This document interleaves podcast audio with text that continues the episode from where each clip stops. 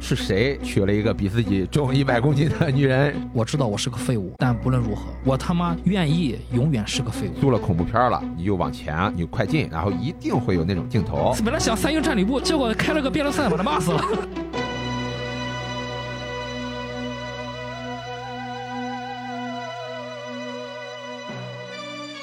迷影圆桌派，大家好，我是夕阳。大家好，我是好久不见的二。大家好，我是太平酱。今天我们想和听友们分享恐怖电影，就是《小丑回魂》。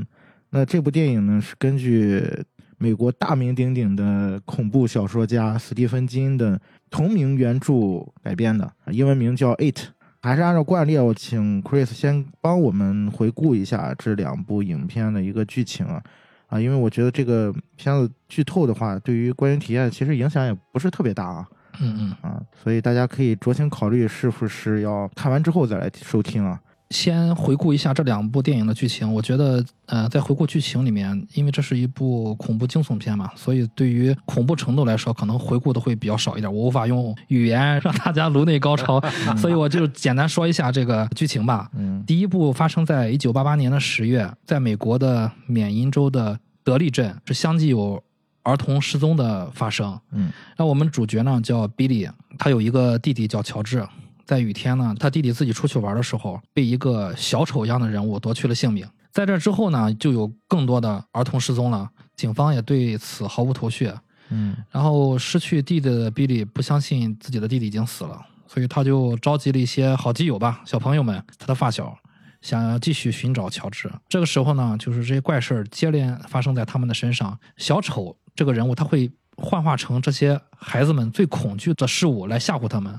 一共有七个小孩儿。对，有七个小伙伴。嗯，这七个小孩儿其实还是蛮有特点的，可以稍微的介绍一下。就除了这个嗯。比利之外，不是 Bill，啊，Bill，男主角叫 Bill，嗯，他其实这个比尔和自己的小伙伴儿还成立了一个废柴联盟，嗯，呃，失败者 loser losers，对 losers 也有翻译成失败者俱乐部的，嗯。啊，所以说他他们这些里面的孩子呢，在各自的家长眼里面可能都是 loser。嗯，呃，我们逐个介绍一下吧。我想先提的就是比尔，开头就是因为他弟弟被小丑给抓走了。对，在下水道旁边，啊，然后等于是他是第一个进入这个事件的一个人。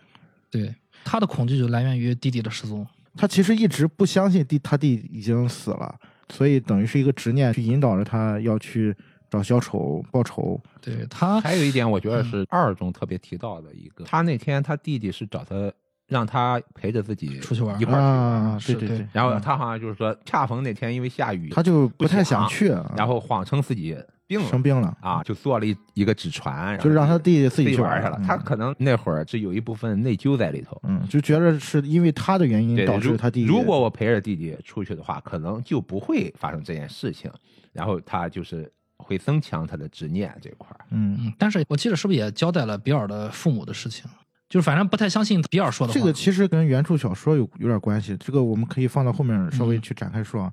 就是他们家比尔他们家算是这几个小孩里面，我觉得算是最正常的一家了，嗯因为他等于是双亲健在嘛，嗯啊 啊，但是其他的孩子大部分还都是单亲家庭。嗯嗯啊，你比如说我记印象比较深的是，它里面跟比尔关系比较近的嗯，犹太裔的一个小孩儿，叫什么？Stanley。对，叫 Stanley，Stanley 啊，叫 Stanley。Stanley 家好像是犹太教的一个类似于神父式的一个角色，就是他父亲是一个神职的人员，然后小孩儿等于他长大以后也应该是要继承父业的。嗯但是他对于他爸爸经常要求他要去背那些经文啊什么的，他对这个是比较抗拒的，好像是这个小孩儿的一个执念在这儿。嗯啊，然后跟 Stanley 关系比较好的有呃一个经常生病的小孩儿，也是单亲家庭，跟他母亲在一块儿生活。他母亲对他管教比较严，Eddie 嘛，是过度关爱，啊，过度关爱。他妈谎称他有哮喘病嘛，是他的一个标志，就是他老是拿他那个吸入器吧，但是吸入器其实是一个安慰剂，然后里面嗯其实没有真正的药，但是他妈就是老是说你有病，你有病。就是他母亲是一个控制欲比较强的。对，我记得第一部里面有一个情节是他们就暑假嘛要去探险，然后他们出门的时候，就那个吸入器的小孩儿，他母亲还说你是不是忘了件事儿？对，然后他跑过去就是亲了他妈妈一口，这个是他的最大的一个特征。应该是 ID 吧，就是我记得第二部里面就是戴着眼镜，比尔哈德演的角色，嗯他不是在那个刻板上写了二加 E 吗？那个是 Richie，Richie 写了二加 E，所以说你说的那个人，这个被父母亲控制比较就是强，应该是 Eddie 吧？啊，其实就是 Richie 暗恋的这个小孩。二上开始开了一辆凯迪拉克，撞了车了，然后娶了一个比自己还胖一百斤的女人。嗯，首先跟比较有关最有关系的是三个小孩儿，嗯嗯，刚才说的这个犹太小孩儿犹太小孩就是这个卷毛叫 Stanley，Stanley，嗯。然后再就是艾 Eddie。拿着吸入器的这个，拿吸入器的被 Eddie 被母亲控制的非常其实这个 Eddie 也是这里面好像表象上来说是最胆小的一个人，对。在第二部里面最胆小的一个人。嗯嗯。然后再就是戴眼镜的这个脱口秀演员，他叫 Richie，Richie 这个演员也是《怪奇物语》里面的啊男主角。男男主，嗯嗯 Richie 是这些小孩里面最没溜儿的一个，嗯嗯嗯，是满嘴放炮跑火车那个对，满嘴跑火车那个，就是当然他后面也证明他有这个才华。对他有这才华，他从来不准备稿子，上台不就开跑火车？对，然后你想想，他们第一部里面应该是十二岁左右吧，成天说一些荤段子。这个 Richie 在小伙伴面前经常拿 Eddie 的妈妈开玩笑，嗯然后说什么我跟你母亲有什么关系，怎么怎么着的。嗯嗯也是一个非常早熟的一个小孩儿，长大以后也变成了真正的脱口秀演员，然后以此为生了，这是比较有特点的一个角色。当然，这个角色就是刚才说，他也是《怪奇物语》里面那个男主那个演员演的。然后这四个人等于是最初的这个四人组，对，废柴联盟的初始成员，嗯，对，初始成员，初创成员。对他们后面又加入了一个胖子，小胖子，嗯，Ben，嗯，这个胖子叫笨，小胖子就不是小镇上的人，嗯，对，他是一个外来的。刚来的，对，就是在学校里面，他们都菜鸟叫叫新人他啊，新人菜鸟。胖子是因为受到了他们学校恶霸。恶霸的一个霸凌，对对对，然后他们为了救小胖子，就是这个小胖子才加入了这个废柴联盟。嗯。然后这里面还有唯一的一个女孩儿啊，这个女孩儿叫贝弗利，贝弗利也是一个单亲家庭，嗯。她是跟她爸爸一块儿生活，但是在影片当中其实展现了她跟她爸的关系是不太正常的。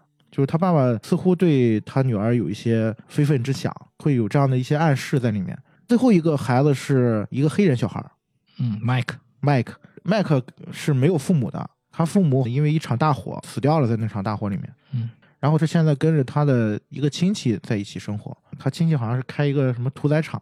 嗯，他老是来回送东西嘛。嗯，对对对，等于是胖子跟黑人小孩儿都是因为霸凌，嗯霸凌的原因跟最初的 loser 联盟认识。然后最终加入到这里面。贝弗利小女孩儿，我觉得对于那些年轻的男孩儿来说，相当于一个女神一般的存在啊。对我觉得在第一部里面，对于所有男性观众来说，贝弗利都是一个女神的存在。嗯我觉得她在我别人不知道啊，我觉得在我心目中，她好像让我感受到了我小时候暗恋的那些女孩儿，有这种感觉。对，不是，这是一个性启蒙的，对对对，嗯，多说一句，就是在小说里面，其实贝弗利姐确实有关于性的一些剧情的。嗯啊，呃，是很重要的一个角色。当然，我们也能看出来，就是在这七人组是吧？嗯，七人七人组里面有一个唯一的女性，也是多么的重要。所以说，他在原著里面，他也起到了一些性方面的一些作用吧。嗯，等这七个孩子组成联盟之后，他们又发生了什么？对他们相继解救了 Mike 还有 Ben，后来的这些成员加入到了这个 Loser 的俱乐部之后，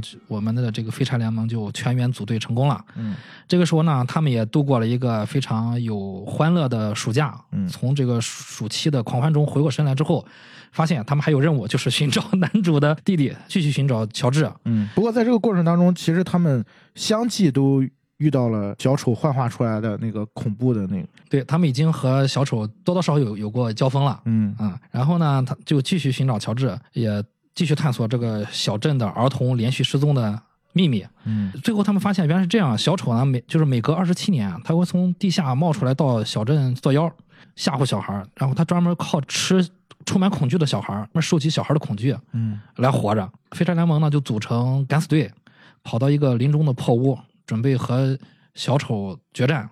意想不到的是，这小丑对这些小孩的恐惧呢，反而成为了我们小朋友的勇敢升级的训练。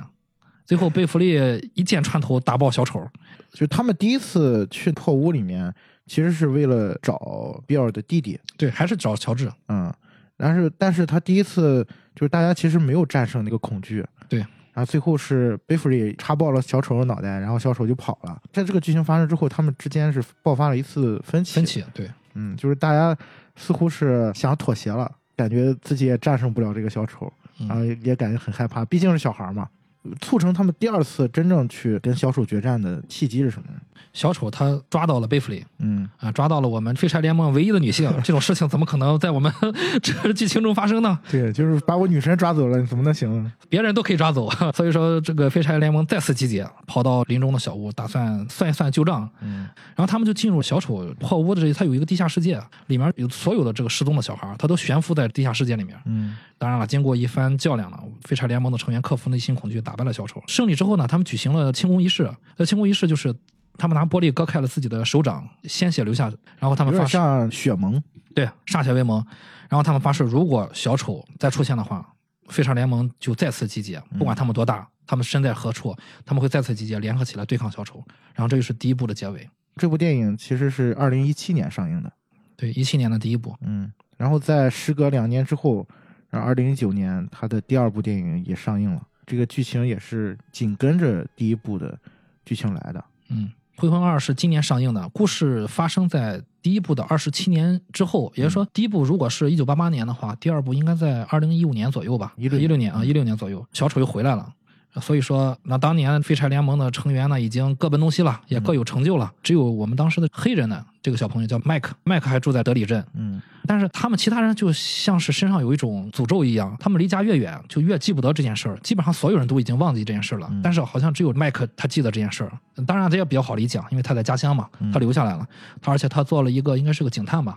嗯，但是这些人呢，虽然远离家乡，但是他内心中还是有一些恐惧的。他们能大体能感受得到，当接到这个麦克的邀约，打了电话说把他们叫回家乡的时候，实际上就是因为二十七年之后，他们家乡又发生了凶杀案嗯嗯，啊，然后麦克知道小丑又出现了，所以他们二十七年之前的那个血盟要履行这个誓言了，所以麦克挨个打电话。对，每个人通知了一下，但其实废柴联盟的成员并不知道回来的真正的事情是什么，对他们已经忘了，已其实经一对，就这个故事的开始开头的时候，他们已经忘记了小兽并肩作战打败过这个小丑的这个事情，啊，已经忘忘了差不多了。就只只是隐隐约约觉得哦是有这么个事儿，有这么个盟约，啊、是要回来的。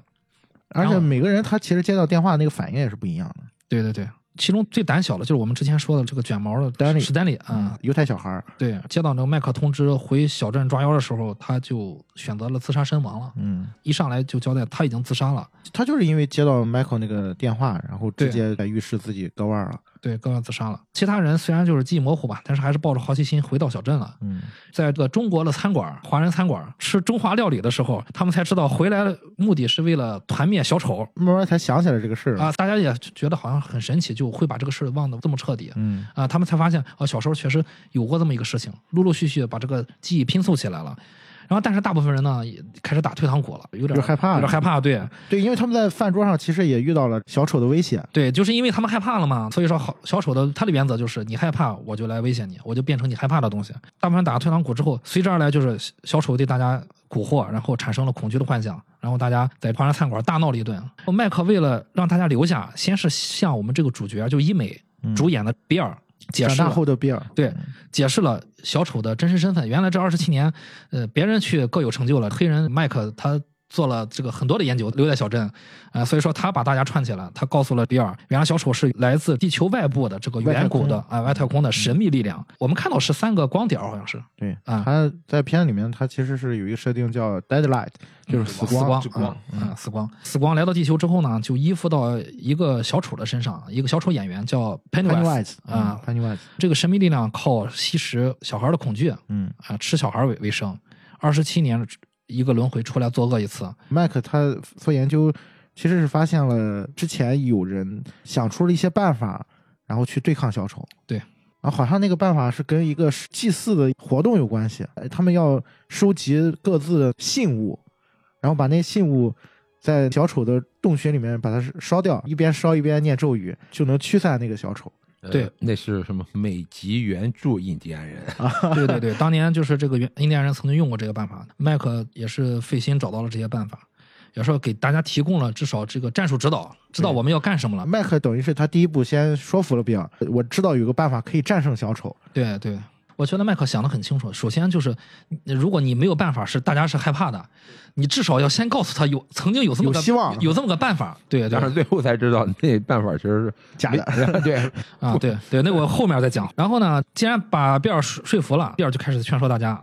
那大家也开始接受的时候，就需要大家去找这个每个人的信物，因为最后要烧掉这个信物嘛。在找这个信物的时候，大家也开始了寻找自己的这个记忆旅程，嗯慢慢拼凑起来现实二十七年前后影片在交叉这个剧情，这段剧情其实是第二部电影里面的大头，对重要的剧情。对，也被很多人诟病片子冗长的一部分。因为太多了嘛，七个人死一个，六个，六个人每人一段，这多长时间呀？每人十分钟，六十分钟没了。其实我觉得，如果说啊，这个片子可能第二部是十年之后再拍，他这么拍，可能大家还挺挺买账的。十年之前的剧情，大家串一串，又回到那个年代。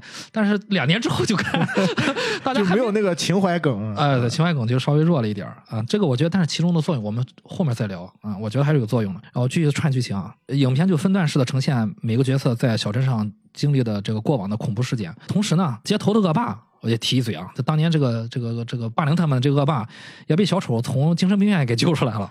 对，这个其实是一个非常重要的支线。对，在第一部里面，那个人叫什么啊？叫亨瑞。亨瑞其实，在第一部里面算是一个比较重要的支线，等于是他的霸凌，然后让这几个小伙伴联系到一起。对，他其实也跟着他们去了小丑的老巢，但是被麦克一把给推下了井。这个小男孩在第一部里面也是受到了小丑的蛊惑，把他爸爸给杀了。当然，他他的家庭也很有问题的嘛。第二部里面，他是交代了亨瑞的他的结局，他是顺着那个下水道飘出来了。飘出来之后，就是因为杀了他爸爸嘛，所以他被关到了那个精神病院精神病院。二十七年一直都没有离开这个精神病院。但在第二部里面，等于是小丑又再次出现，想利用他来去干掉这个回来的 loser。啊 loser 俱乐部的这些人。嗯，虽然这个角色结局肯定是也是很快就消费掉了，对啊，呃，就被其中一个 losers 一一刀捅在胸前。这场寻找记忆和线索的过程中，他们的任务就是找到自己一个记忆信物，用来做团灭小丑的仪式用的。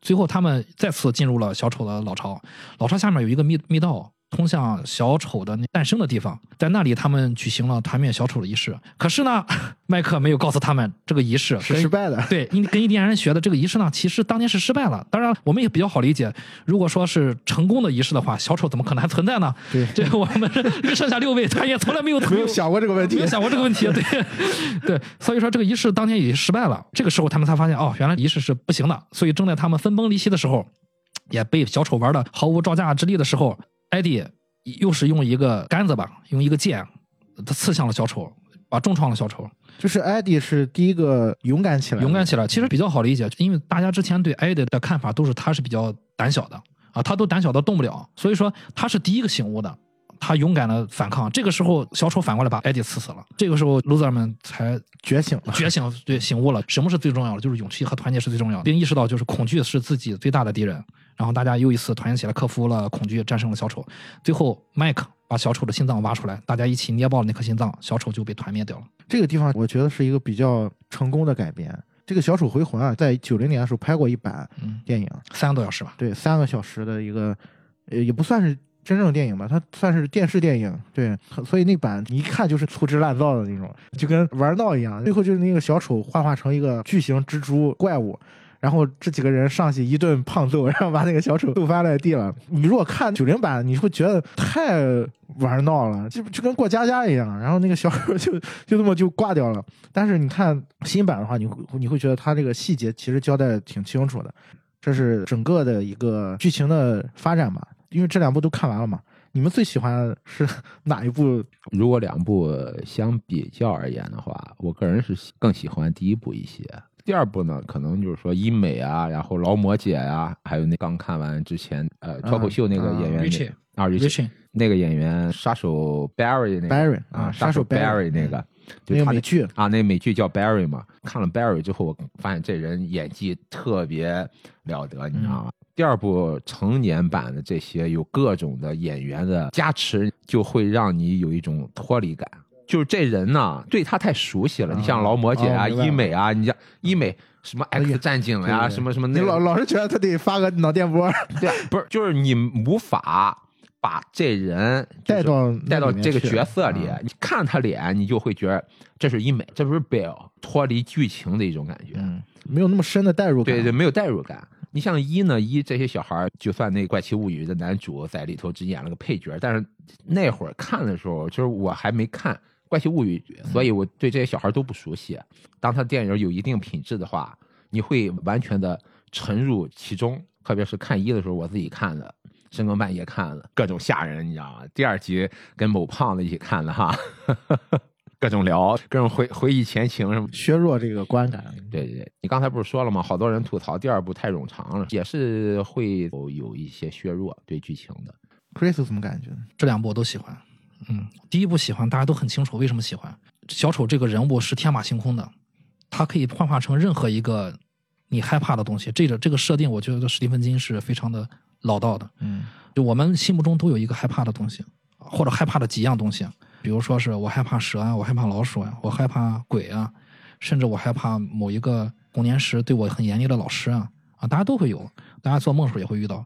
你害怕的那个东西，小丑就会变成它。所以这个电影的名字叫 It，我们是用动物它。这个 It，我相信它代表的是当然泛指。对，泛指了。它当然是你可以说小丑他是天外来客，所以他是 it，他他不是呃什么，他不是人，他不是人，对。但是我更愿意相信，就是他为什么能以你恐惧为生呢？就是因为这个 it 指的是我们内心的恐惧。大家想想也是比较明显的，这是我觉得这是史蒂芬金的一个指向嘛。既然它可以变化成任何一个你害怕的东西，第一步就把这个发挥的很好。嗯啊，我们看到了，就好像是在梦境中才会看到的，但是我们在这个电影的现实中就会发生的，因为它可以变成任何一个小孩子害怕的东西。对，其实一开始你看第一部的时候，就是你会觉得这个小丑他是没有实体的，他其实是不存在的。对，其实你不知道他到底本身是个什么。你当然你可以说我看到的永远是那张脸，但实际上他那张脸总是在变。呃后来我们知道，他一落到地球附在一个小丑演员身上，但你不知道它本体是什么。其实它本体就是 it，你内心的恐惧啊。所以说第一部天马行空的想象，然后再加上它是一个恐怖惊悚，很刺激。啊我们看到了各种各样的离奇的变化，最后的结尾当时也很受鼓舞，就算是对一个童年的回忆吧。嗯我们可以想到很多，呃，我们小时候和我们的小朋友们在面对困难的时候，面对恐惧的时候，我们并肩作战，有人肯扶你一把，这个人并不一定是家长，有可能就是你身边的一个某一个朋友。所以你看完了这个时候，你是那很有温暖感的。对，其实这个是我觉得第一部里面他最抓人的一个地方，就他做的特别成功的一个点。你不把它单纯的看作一个恐怖片的话，它其实还是可以当做一个青春片来看，嗯嗯，对吧？就是那几个小孩儿友谊啊，那种发展的那种关系，包括懵懂的性啊，就是这些情节，其实就可以当做一个特别好的青春片来看。对，我觉得在编剧的初期吧，他已经设定这个调调了，就是恐怖片要和别的类型做结合，嗯而不是单纯的拍恐怖片，因为单纯的拍恐怖片可能已经被做烂了很多次了。当然，他结第一部结合的也很成功了。然后我要重点要说是第二部，就是为什么我看完第二部，我反而觉得，首先第二部我看的时候没有期待的，嗯因为好多人就跟我之前说过，好像说第二部并不像第一部那样那么好。后来我看完了才明白，并不像那么好的原因是因为并不像第一部那么惊悚恐怖，那么刺激。它用到了一些变化，还是第一部的，所以说新鲜感这方面就稍微差一点，我觉得。但是我觉得第二部好的就是第二部很打动我，就可能和大家过往是有关系的。嗯第二部真的很打很打动我，看完之后，在我的这个发小的群里面，当然人也不多啊，我就跟大家推荐了这两部电影。我觉得第二部真的是致敬童年的一部电影。看完之后，我就想起了我儿时的朋友们。就是你想二十七年之后和自己的发小一块儿的冒险，对，这二十七年这个设置就是非常成功的一个设置。为什么是二十七年？对吧？二十七年就是足以让一个孩子变成一个成年人，对，能把这个故事续上。基本上你二十七年就是一个心智成熟的一个时期。对对对对，当然不光是打动我的点，其实它里面还有一些很有意思的设置，甚至有一些可以比较深挖的一些东西。比如说，每个人都忘记了以前的事情，那为什么忘记呢？我觉得可能有一些原因是回避、逃避。嗯当他再想起来的时候，他发现这些东西依然在他心里面，他从来没有忘记过，投射到我们每个人身上，我们嗯大家都有。剧情之之外的东西，这些东西都很打动我。他愿意带着观众们进行一些更稍微深层次一些探讨，我觉得这点是非常好的。当然，结尾我也很喜欢。有的朋友逝去了，你比如说一上来就有人自杀了，嗯这个我们可以看看我们身边人，好像小时候在一起啊，现在你已经不知道他在哪儿了。我并不是说他已经自杀了，这么这么极端，但是我确实小时候玩伴们找不到找不到了，我不知道他去哪儿了。嗯我小时候有同学去转学到北京了，一下就断联系了，跟我关系很不错的。然后还有一个一儿长大的，现在不知道在哪儿了，比如说去日本了或者在哪儿连断联系的，就能让我想想到很多。然后还有比如说在战斗过程中去去世的这个 Stanley，啊，艾艾迪啊，艾迪啊啊，大家都觉得他是内心不强大的一个人，他愿意为了大家站出来，然后去点醒了大家，去牺牲大家。我这些让我回忆起了小时候的一些朋友给我的影响。重点是后头，你知道吧？脱口秀那个说是谁娶了一个比自己重一百公斤的女人？插一句啊，这个其实里面有一个梗，就是第二部演他妻子这个演员是第一部 演他妈妈那个，哦，是吗？其实，其实这也是我喜欢第二部的一个很重要的另外一个原因。当然，大家可以听听我们另外一个档节目，叫与心理学有关的啊啊，这个里面有其实他安排了很多心理学的点在里面啊。对你比如说，艾迪他娶了一个胖的女人。就是每一个人会在找自己妈妈的影子，他会选择一个胖女人和他结婚。你看他的伙伴们成年之后也拿这个事儿去取笑他，去去开玩笑啊，所以这个事儿是非常合理的。非常对的，就是他最后娶的这个人可能和他妈妈很像。当然了，编剧很鬼的是让他妈妈这个演员去来演他的老婆了。对 啊，对，你能看明白这些事儿时候，然后你再想，就是他们第二部里面发生的过往，其实，在心理的成长上是非常合情合理的。其实这个点也是我特别想说的一个点。那天是跟马佳一块儿看的，第一遍看的第二部，当时也觉得有一些节奏上不太好。尤其是中间那个部分铺的太长了，大家的想法一定是这几个人再次合体之后一块团结起来去打怪，对，团灭小丑，这是应该是主要拍的。对，嗯，大家这个可能比较没没想到最后就大战就那么可能也就三十分钟，结果把他骂死了。本来想三英战吕布，结果开了个辩论赛把他骂死了，打了个嘴炮啊！对对对对，大家可能这个比较失望。对，但是我今天又看了一遍嘛，我就发现啊。第二部里面为什么要花三个小时去铺这个戏？因为我记得我们之前录节目的时候，我们提到过，当时导演说他这个片子要拍三个小时，然后他说，但是我觉得三个小时都没有一秒钟我是可以剪掉的，就那意思。对。然后我今天看完第二遍，我才明白他这个感觉，就是他的重点，他大概中间得有三个小时的戏，大概得有一半是花在了这六个小孩七个人嘛，只回来六个嘛。去找他们的那个信物，包括这中间当然穿插了一些新拍的小时候的剧情，现在跟过去的那个连接这个部分，他花了大的笔墨去去描写。其实这个点啊，跟刚才 Chris 讲到一个事儿特别有关联。这是我刚看完之后，我才突然意识到这个片子到底为什么。看完第二遍之后，我觉得这个第二部确实拍的是不错的。当你看到他们这几个人啊去找他们那些信物的时候，你就发现，其实这个片子在讲一个什么事情，就是在讲我们的过去一直在影响着我们。嗯，就是这些孩子，他们想要遗忘过去，是因为他们过不了这个关，就这个过去一直在困扰他们，所以他们才想要忘掉它。但是当他们真正跟过去产生连接，真正和解之后，真正接受了过去的发生的事情，真正的找到这些信物，真正的接受这些执念之后。他们才有可能真正的去战胜那个小丑，嗯，所以这个部分才是这两部片子加到一块儿，我觉得最重要的一个点。当然，你可以从这个角度来讲，它也是一部心理片儿。对，其实第一部是你可以说是披着恐怖片外衣的青春片儿。你如果这么理解的话，第二部其实它很明显是一个披着恐怖惊悚片外衣的心理成长片儿、剧情片儿、心理剧情片儿。对对，如果我是站在一个剧情片的角度上，它绝对是一个好片儿。对你想想，我们现在就经常那个用烂的一句话嘛，什么事都跟原生家庭有关系，一切皆因童年啊，一切皆因童年。但是你如果把这句话你去照进这个电影里面，你会发现哦，原来是这个样的。对，他们在那个时间发生的那些事情，一直在影响着他们。虽然说第一部好像看起来是战胜了这个恐惧，实际上没有。嗯，你发现这个事儿是很难的，你很难去摆脱过去对你的这个影响。那么他们在二十七年这之间一直受到这个困扰，那他们所做的选择跟大多数人都一样，就是我希望把它忘掉。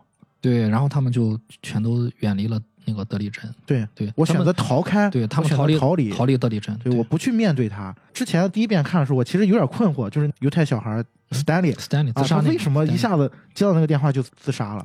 然后我第二遍看完之后，我我就在想这个问题，我就发现他的选择可能是大部分人的选择。嗯。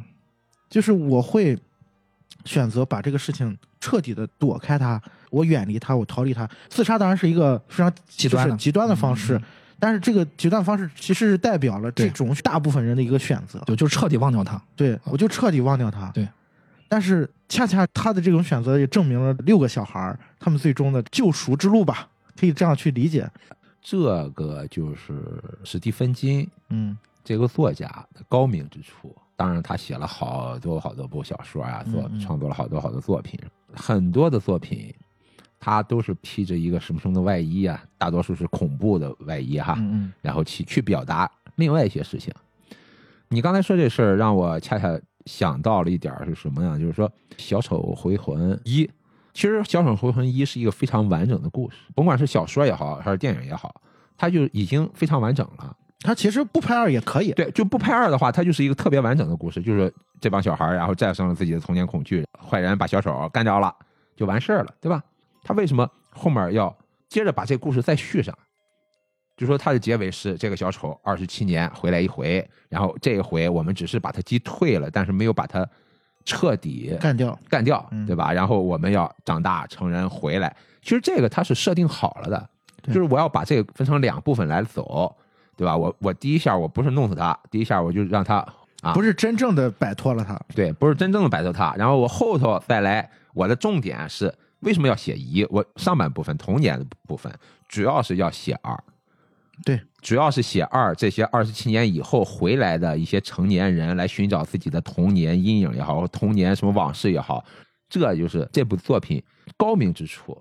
就像绿里呀、什么《肖申克救赎》呀，他不是简简单单就说一个恐怖童年的事儿，其实他是想写一个人的这个成长的这个人的成长，人成年以后怎么能才能让自己更趋向一个完整的人生啊这块的思考。嗯这当然是我觉得这个片子里它能够吸引人的一个最重要的点。当然，我们可以接下来可以具体去聊一聊他们这几个人到底摆脱了什么东西。这个是我看这两部片子最关注的点吧。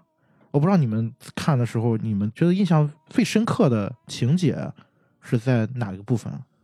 嗯，当年看完第一部的时候啊，印象最深的应该大家都差不多。比如说小丑的各种幻化呀，最后的团灭的这个过程，大家团结一致啊，嗯啊那些剧情。但是如果放到今天两部一块儿说的话，我突然发现，就是第二部里面有有一些剧情点是最打动我的，呃已经完全取代了第一部了。我想提的是两点啊，第一点就是那个小胖子 Ben，嗯，在第二部里面，他即将在沙土里面被埋死的时候，他和那个贝弗利有一段念那个诗的。在那之前，贝弗利并不知道那个诗是谁给他写的，他甚至一度怀疑是比尔给他写的。对，这是第一部里面的一个梗，其实，而且是非常重要的一个梗。嗯呃，为什么说它重要呢？因为我个人觉得啊，就是这个小胖子是有斯蒂芬金自己影子的。嗯呃，据我了解，这个斯蒂芬金小的时候也是很胖子，也是遭受欺凌的。嗯，这个剧情稍微回顾一下，就是在第一部里面，其实是奔这个小胖子来到这个小镇之后，一直是没有被人接纳。其实第一个接纳他的就是贝弗利，就是贝弗利，因为贝弗利在学校里面就是一个坏女孩，老是有绯闻那种啊，所以他谁谁都可以接触。嗯嗯，然后贝弗利的是给他在好像是同学录吧，给他签了个名签了个名，啊，对然后他是唯一在他同学录上签名的人，对，唯一在这个笨是同学录上签名的。对，所以笨可能从那个时候就一直暗恋贝弗利，对，然后他也在第一部的时候给他写了一封情书吧，算是嗯一一首诗，其实也不算情书，就写了一首诗。他有感而发。其实这个小胖子是很聪明的，嗯，你看他做了那个地下那个房间，这也是为什么他第二部能成功那富豪，啊！富豪对富豪，对他凭借自己的努力逆袭，逆袭，对，这也是史蒂芬金自己的一个写照。他小时候也是一个胖子的，也是在小学校里面遭受。变成帅哥了呢，又帅身材又好。嗯，到了第二部呢，谜团一直没有解开。当贝弗利回到家乡的时候，他想起了这这个诗，他找到那首诗了，嗯啊，对吧？他从那个自己家去找信物的时候，其实那张明信片就是笨小胖子写给他的那首诗，就写在一张明信片背面嘛。嗯，那张纸，那张明信片就是就是贝弗利的信信物，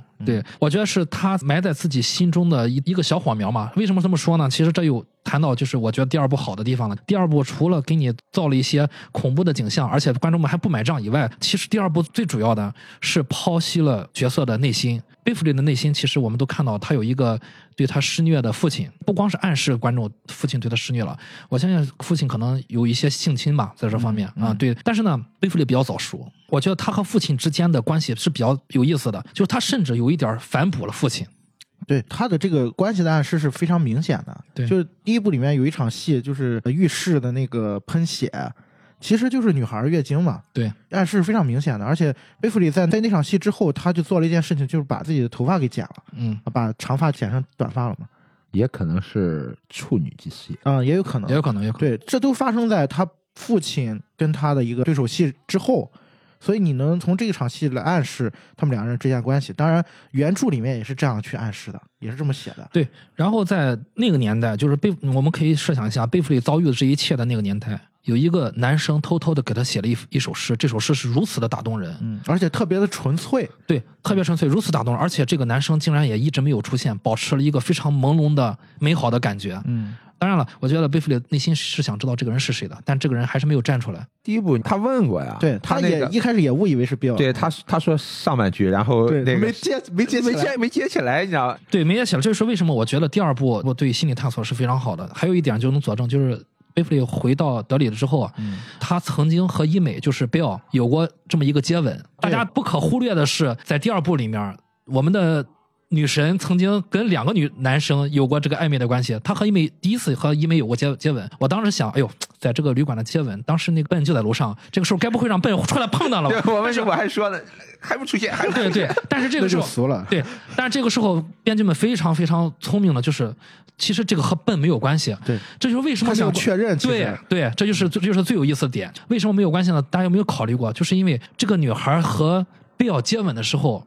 贝弗利和贝尔接吻的时候，他是要确认到底我内心中那个小火苗是不是贝尔。这么多年了，我又回到德里，我又回到了我最初的地方，我又有时机会可以求证。这次我要主动去求证。他们俩是不是第一部里面小时候也接最后也也有啊也也有接也有也有接吻嗯，对，对对，第一次是比尔主动的，对，要了嘛，要分离了嘛，然后女孩要自己搬到外地跟姑妈一起住，这小男孩要走了，然后回强吻人家。对，然后人回有回应啊，然后在旅馆之吻之后，我觉得女主也没有什么波澜，女主基本上确定应该不是这个人。女主她长大成人之后，她找的这个丈夫不是跟她爸是这一样的，对对吧？你这样就跟找一个找一跟妈一样啊，对，找一跟妈一样，这个找来找去，结果也是那种啊，家暴，对，也是家暴啊，也是什么疑心疑鬼啊，跟谁谁好啊，干嘛？对，跟他爸一模一样。对，这个比较好解释，因为有有其父就 必有其老公嘛，嗯对吧？他会按照自己的父亲的影影子去找自己的另外一半。这个我我这个就不深究了，因为不深究了对大家如果想听，可以听我们之前节目 有个对去去可以听我们另另一档节目啊，心理方面。但是呢，这个多说一句，就是你听众们可以观察一下自己身边的人，很多人找另外一半的时候是对着自己的父母、父亲、母亲找的。但我们回到说女主，女主和比奥在旅馆之吻之后没有波澜，然后她就一直留下这个疑问，那首诗的问题。所以在最后，在小丑幻化成把他们俩分离，把最关键的时刻，，在最关键的时刻，笨在生死之交，笨开始念那首诗，然后正好被贝弗利听见了，贝弗利接上，然后笨又把最后一句接上的时候，两个人终于遇到了一起，嗯打破了自己内心的这个壁垒，然后两个人就呃贝弗利把笨拉出来，嗯，我记得那那段剧情是他们两人被分开了嘛，贝弗利被幻化成第一部里面被关到那个厕所里面那个剧情，对学校厕所。对，然后笨是回到了他们原来那个小木屋，小木屋，小木屋开始往下陷嘛，然后他就开始土对把他埋进来。他们两人之前其实就隔了一道门，他们两人其实并没有离没有开，没有分开。就是小丑的幻觉，所以这这也是硬设定啊，对吧？对，你凭什么小丑是鹊桥嘛？这是，对，不是他就是为了让这个梗用在最最合适的地方，就是硬硬来，对？，而且你看，就隔了一道门，但是他们两个一开始就互相喊，对方是听不见的，直到开始念那首诗，然后才知道哦，他原来在这儿。其实我觉得并不是很硬，为什么？小丑只是要吓唬他们，嗯，要让他们产生恐惧。但是这两个人，只要其中有一个人念起诗，另外一个人一定能听到，因为他俩就站在身边啊这。是真爱，你 对，因为笨一定会在这个时候去念这首诗，贝弗利不知道，但是笨自己心里面门清啊。对对，这个时候再不念，还有什么时候告诉贝弗利我喜欢你呢？对，对吧？嗯，这个地方还要呃多说一句，就是笨的那个信物，当然也就是刚才我们提到的，只有贝弗利给他签签名的那一页同学录。对对，所以说在所以在这个时候，呃，我是比较受感动的。第二点就是还是在第二部，我们的 Richie。嗯，Richie 他是一个脱口秀演员，小时候满嘴跑火车这位，其实他有另外一层身份的。嗯啊，对，嗯这个 Richie 呢，他在大家集合起来要去对付小丑的时候，要去找信物的时候，这个 Richie 打打了退堂鼓，嗯他是这帮人里面唯一一个打退堂鼓的。大家不知道大家注意没有？去安排了他这个剧情，然后 Richie 就开着他自己的红色的野马车，就要回城市了。当他要逃离这个德里镇的时候，他路过了教堂。那个教堂是什么教堂呢？是他儿时的犹太人，斯对斯坦利父亲的那个教堂。嗯啊，这个 Richie 就回忆起来斯坦利在教堂里面的一个成年礼。嗯，他说了一段话，对斯坦利的一个成年礼的致辞。这个时候，这个画面就回到了儿时。儿时，嗯这个斯坦利的成年礼，斯坦利在台上说话，然后 Richie 戴着大方眼镜，坐在下面的人群中，有好多的镇上的群众们啊嗯过来去观礼。嗯嗯我给大家念一下，就是斯坦利的这段自己的成年礼致辞，我非常非常喜欢这段。这段我可以说，在我第一次看和我后面去记录这段台词的时候，我每次都是热泪盈眶的。每个人都有一些无法遗忘的记忆，可能这就是为什么改变令人恐惧，因为那些想要遗忘的过去，那些我们不想听到的闲言碎语，那些我们想要逃离的噩梦，想要更改的记忆，想要深埋地下的秘密，却最终依然缠绕着我们。而那些美好的记忆，是我们脑海中最先消散的，是最轻而易举被遗忘的。也许我并不想遗忘，但也许遗忘就是今天的意义。今天我成年了，但我并没有觉得有什么不同。我知道我是个废物，但不论如何，我他妈愿意永远是个废物。我觉得这个是点题的，对这段台词真的是就是让我这一下就觉得就是第二部的所有的核心都在这里面，嗯就是他在中段就已经出现过这段台词了，表明的再明显不过。其实这只是一个剧情片，大家不要把它把我们当成恐怖片来看。然后我特别喜欢的就是他前面这段。台词我们都能看明白，就比如说，这就是为什么改变令人恐惧，我们都不想改变，我们一改变的时候就害怕，我们就退缩。然后还有就比如说那些我们不想听到的闲言碎语，他配的那个图案是麦克黑人孩子，当他听到呃邻居们在议论他的父母是被烧死的时候，好像是吸毒被烧死了吧？对啊，然后他就听到这些闲言碎语，他也害怕，恐惧别人议论他。然后还有就是那些我们想要逃离的噩梦，他配的是 Bill，嗯在梦中惊醒，他一定是梦到了自己的弟弟乔治被抓走，被小丑吃掉。想要更改的记忆，想要更改的记忆就是配的是 Ben，他在河边走开，看到就是背背后是贝弗利和 Bill 坐在河边，嗯然后 Ben Ben 就是哭泣着走开。我觉得这些画面都深深的打动了我。最后一个就是想要。深埋在地下的秘密，这个地下的秘密其实就是正在回忆的这个 Richie 的他最大的秘密。这个我觉得第一部我竟然没有注意到这个最大的秘密，你们注意到了吗？他的秘密。今天看的时候我发现了，因为我看了第二部之后，对对对我终于明白他终于明白了他到底是怎么回事了。对对，第一部我也没有注意，我觉得就是编剧们真的能沉住气，就是在第二部才告诉我们 Richie 最大的秘密，就是他写的那个 R 加 E。对，对，这个真的是真的是太打动我了。当他回想起这个的时候，最后慢慢的 Richie 就又有了勇气想留下来，尤其是最后这句话我特别喜欢。虽然这句话好像和前面这么优美的台词不太搭，但是最后这句话我是我真正喜欢了，就是我成年了，但我并没有觉得有什么并没有觉得有什么不不同。我知道我是个废物，但不论如何，我他妈愿意永远是个废物。就是我知道我自己是谁，我愿意，我有勇气，我有能力去做我自己。这个是我觉得我最喜欢的台词。其实这个部分我觉得可以说的再明白一点，就是在第一部里面，Richie 的表现啊，其实是很奇怪的。怪刚才我们刚才聊过他，嗯他为什么表现那么早熟，而且他当着小朋友面经常开一些黄色玩笑，嗯要说一些荤段子，这不符合一个十二岁的孩子的一个人设。而且他在第一部里面特别喜欢欺负艾迪，其实嗯啊，但第二当然第二部也是这样。对，第一部里面还有一个细节，就是他是最后一个见到小丑的人。然后当其他人都见到小丑之后，其他人问他说：“你害怕的是什么？”然后他说：“他害怕的是小丑。”这个情节在第一部他们第一次跟小丑交战的时候出现过，就是 Richie 被小丑关到了一个封闭的房间，全是小丑。对，那个房间里面全是那个小丑的玩偶。但是呢，当 Richie 打开小丑给他准备的那个小棺材的时候，然后他发现那个木偶是他自己，会觉得很奇怪。你看，说自己害怕的是小丑，那为什么他最后关到那里面的是自己自己一个自己的一个一个一个木偶？当你联想到第二部的剧情的时候，第二部发生了什么？他去找他的那个信物。其实，在第一部里面，Richie 这部分戏是比较弱的，嗯，就是没有特别明显的去交代他的背后的阴影是什么。但当第二部你发现他去一个废弃的一个游戏厅，然后他就联想到过去的一段回忆，嗯，然后就演他在过去其实遇到了一个小男孩儿，他跟那个小男孩在打街头霸王。小男孩打完一局之后，他要走，那个 Richie 说：“我帮你投币，然后我们再玩一局。”那他的信物其实就是那个硬币，也是他小时候受伤害最大的一次。就当时那个小男孩说：“对我是不是有什么非分之想 因为那小男孩是那霸凌少年的表弟嘛，表弟弟啊，然后他本来要打的，一回头看他那个霸凌少年？”进来了，嗯对对对，知道在他表哥眼里他是一个什么什么人，对吧？loser 啊，所以要表现的强硬一点。对对对嗯然后这个梗就出来了。啊 然后我们刚才说了这么多，其实大家也也应该能明白，这个 Richie 其实是一个同性恋，深贵，深贵，隐藏的特别深的那种。对，即便是废柴联盟的人，大家都不知道，对都不知道都。不知道。哎，我现在有点模糊了啊。第二部里里边没他没有说过这句话吧？他是说我其实没有结过婚。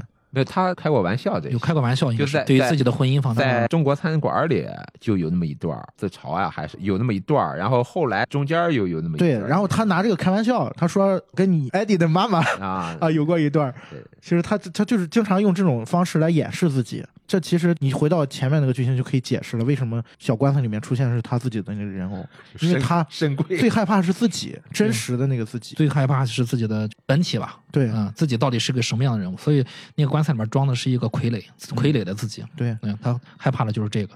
所以就是成年礼致辞之后，在座的所有的成年人都在表情错愕的时候，他站起来鼓掌，对对被对，硬按下去了对那种。这个镜头，如果是别的，可能普通的电影导演也不加了，但是加在这儿的话，我觉得就非常好，就是暗示一个什么呢？在那个有童真的这些孩子眼里面，斯坦利说的是非常好一点儿致辞，他是能做自己，就是说我知道我是个废物，我知道我是什么样的人，我就要做我自己。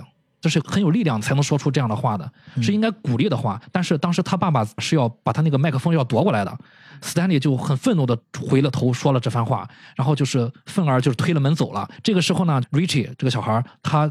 在人群里面站起来鼓掌，但是被他妈妈硬给拉下坐下了。其他的成年人是鸦雀无声的，我觉得是一个非常好的一个视听语言。大家可以想想，就是为什么成年人，因为这段 Stanley 的致辞是非常打动人的，为什么成年人没有人去鼓掌，没有人敢于站起来鼓掌，反而这个小孩被鼓掌，然后小孩站小孩站起来鼓掌，然后又被成年人拉下去了。他是在成年人的这个世界里是不被接受的嘛？嗯，他就是接受自己，我作为一个 loser 嘛，对吧？那会儿成年人对吧？你要灌鸡汤啊，你要发愤图强啊，你你要继承父业啊，对啊，你去努力成为或者要成为尝试成功，对吧？去干这件事儿。说这个事儿，突然想到就是斯丹利嘛。斯丹利在第一集的时候，他的存在感就是相对较弱，嗯就没有什么特别让人印象深刻的印象深刻的桥段。嗯但是第二集一上来，他先自杀了。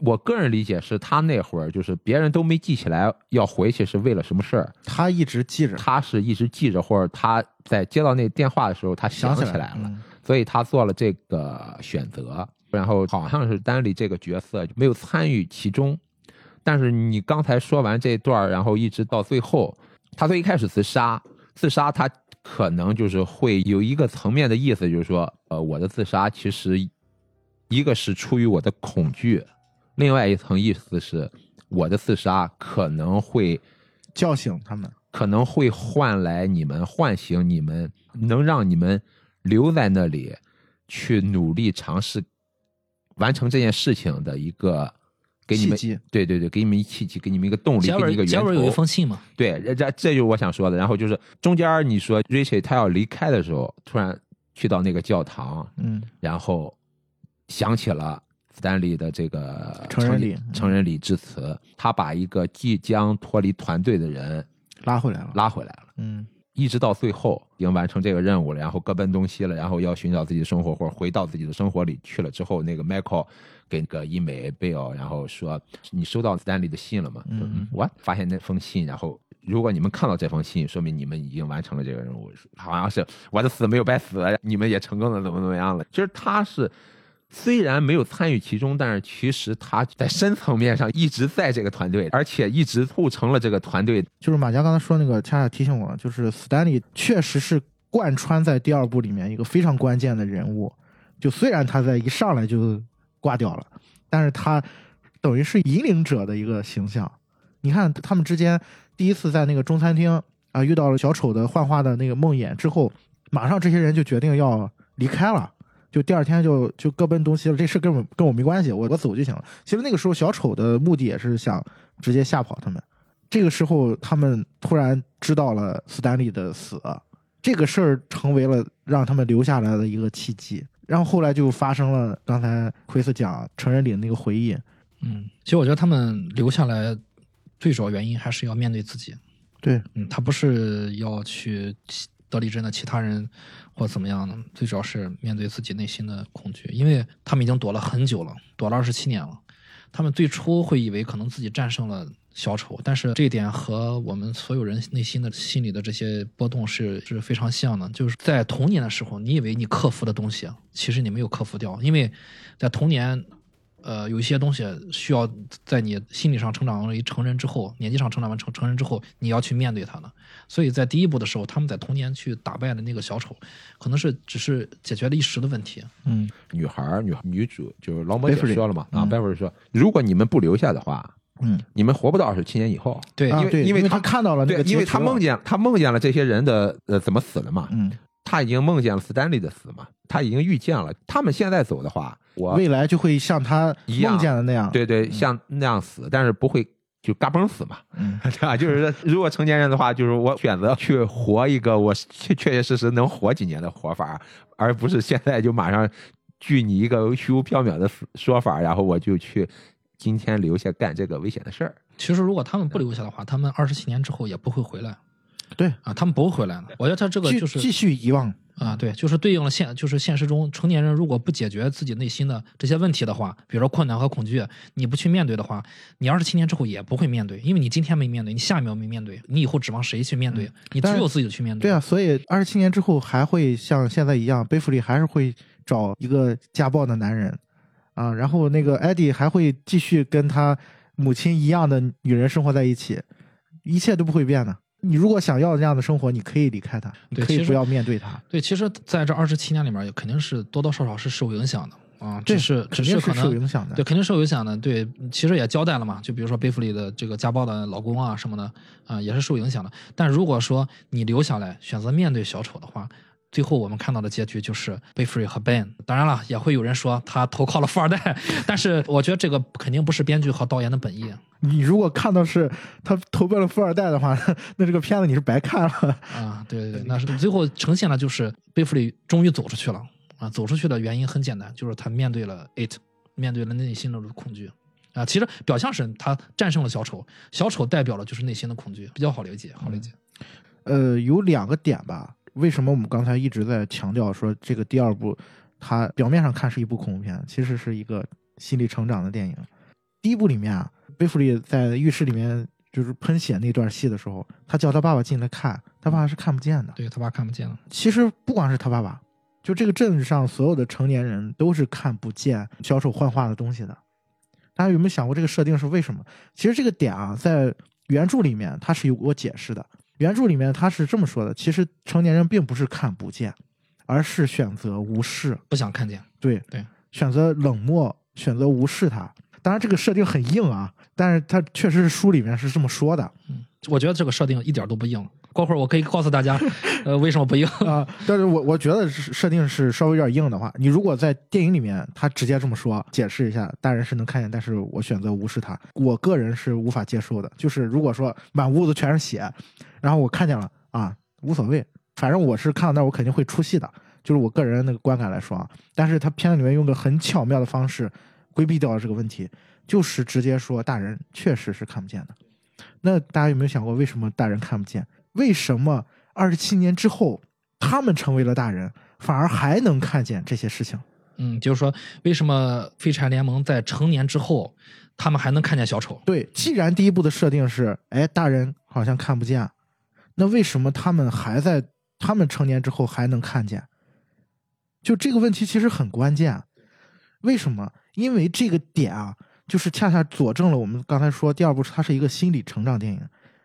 因为第一部他们的阴影没有解决，对，这个点一直还在心里面放着，就是他们没有真正的去战胜所谓的小丑，所谓的这个阴影的部分，他们需要这个功课在二十七年之后去再去做，那这就是为什么他们在成年之后还是能看见的原因。嗯，我也想补充一下，就是关于刚才这个问题，这个问题我觉得也是提问的非常好。嗯就是在我看来，嗯，为什么第二部他们依然能看见啊？呃其实我觉得就是第二部的 loser 们嗯 losers，他们依然是一个小孩的状态，呃，就是他们虽然身体长成了成年人，但他们依然是小孩的一个心理。嗯，所以他们其实年龄还停留在二十七年之前的那个阶段。对他们虽然社会阅历增加了，有时各有成就嘛，我说啊，但是他们心理上依然是一个孩子。所以说，如果他们心理上是一个孩子，他们就就会找到一个家暴的老公，就会找到一个母亲一样的老婆管着自己。所以说，这一个循环说下来，是不是大家就会觉得是不是更说得通一点？哎我还记得艾迪接到电话的时候，就是他在开车嘛，他妻子给他打电话，又回回来说你每次都要说我爱你才挂电话，你忘记了？对你忘记了你要说什么？你要说什么？对，你要说什么？然后那个点就瞬间把我拉回到原来，就是他出门的时候，他母亲说：“你是不是忘了有什么事情？”然后艾迪果然这么做了。他说什么？说我爱你，妈妈。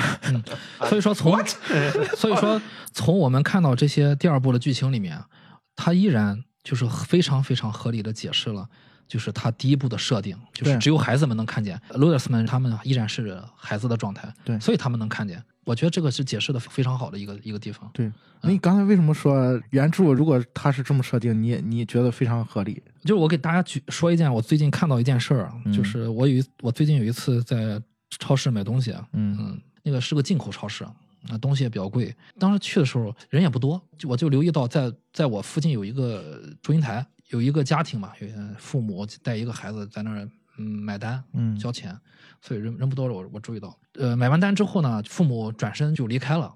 离开了之后，这个时候就是他儿子这个小小孩，估计五六岁吧，他说了一句话，他说：“爸爸，我们应该从这边走。”我就随着他的声音就看过去了，地上用贴的胶带贴了一条线，虚线贴在地上，指引了大家在交完钱之后应该怎么走。但是他爸为了省事儿吧，或者说是离着自己的可能车更近，那个出口更近，他爸走了一条也确实不应该走的路，就是越过了虚线走的路。这个时候很可惜的是，他父亲说了一句话，说：“快走。”这个小男孩站那停了两三秒吧，就跟着父亲走过去了。我相信这是一个现实经常会发生的一件事，也是大家不会注意的一件事，就很容易忽忽略的，很容易被我们这个年纪，甚至是更年轻的人忽略。当然，你有孩子之后，你也有可能忽略。但是，这是我恰恰我想提醒大家，就是千万不要忽略的地方，因为这个，因为这个孩子他是能看到这些东西的，你已经看不到了。然后你你的孩子很宝贵的，还能看到这些东西，你是不是有那么一点时间可以为他停留，去跟他说一些，比如说我们今天时间很紧，嗯啊，我们后面有很重要的事情，我们不得不走这条路，哪怕理他一下，让他知道哦，这个是我说的是没有错的，我看到的这些东西它是存在的，而不是说像这个电影里面的这些大年大人们，我不想看到这种东西，不要跟我说这东西，快走，甚至就遇到了我我说的这个家长，就说两个字，快走，连别的都不说。如果说这个家长愿意，这两个家长愿意再回去，站回那个虚线里面，去沿着小儿子指的路重新走一遍对的路，我相信啊，对这个小孩子是非常有非常重要的。然后你再跟他说，我今天为什么要快走，要走这条路，可能是确实有一些脱不开身的，比如说后面有时间有别的事情催着，或者说有一个重要的事情等着我，我才会犯这样的小错误。你要如果遇遇上这件事情，你也可以突破那个虚线去走这条路，没有关系。但是你两个字快走解决了，我就突然想到了这个电影里面这些看不见 it 的的成年人们，嗯去拉 Richie 的母亲们，不让他从那个人群里面站起来去鼓掌。我觉得啊，我我个人分析一下，就是好像成年人们已经失去了童真。如果有童真的话，有纯真的这一部分，你是能看见 it 的。也就是说，其实看见小丑并不是坏事儿可能看不见是坏事儿我明白你意思了，就是比起看见自己内心的那个阴影来说，就看不见更可悲。看不见可能有点可怕了，就是你至少还知道我的困难在哪儿，我的恐惧在哪儿，你才能愿意是否去面对这个恐惧。也许就是你看不见了，是因为你抛弃你的内心的那那点阴影，已经很远离它了，你不想面对它。如果到后来的话，可能二十七年之后，你也不会再去面对它。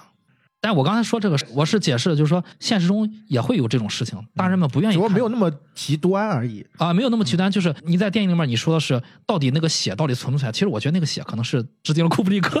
啊，对对，就是对是的，对吧对吧是的是的。啊对吧？之前启阳问了这个问题，就是说你你两部之间最印象最深刻的情节，我就是我想了半天，就想到了这个全是喷血那个啊。如果说是这种梗的话吧呃，就很多了，致敬库布里克，还有史蒂芬金亲自露面了对。你致敬库布里克那个梗，我看第二遍这个第二部时，我又发现一个，就是贝弗利被关的那个浴室里面的时候，小丑幻化成各种人开那个门嘛，然后给他吓唬他嘛。啊，那个卫生间里面，对，其中有一个他是说这 “Hello Willing”，就是啊那句台词是《闪灵》里面的，闪灵的，对，啊，对，那个那个尼克尔森说的话，就是然后他你像喷血这种就是很明显了嘛啊，然后你刚才说斯蒂芬金，对，第二部里面史蒂芬斯蒂芬金是亲自客串了旧货商店那个老板啊，对对哦，是吗？对哦，三百美元卖自行车那个。脚踏车而且他还认出来他是那个写小说的人。对他，他说了句梗啊啊说那个那个你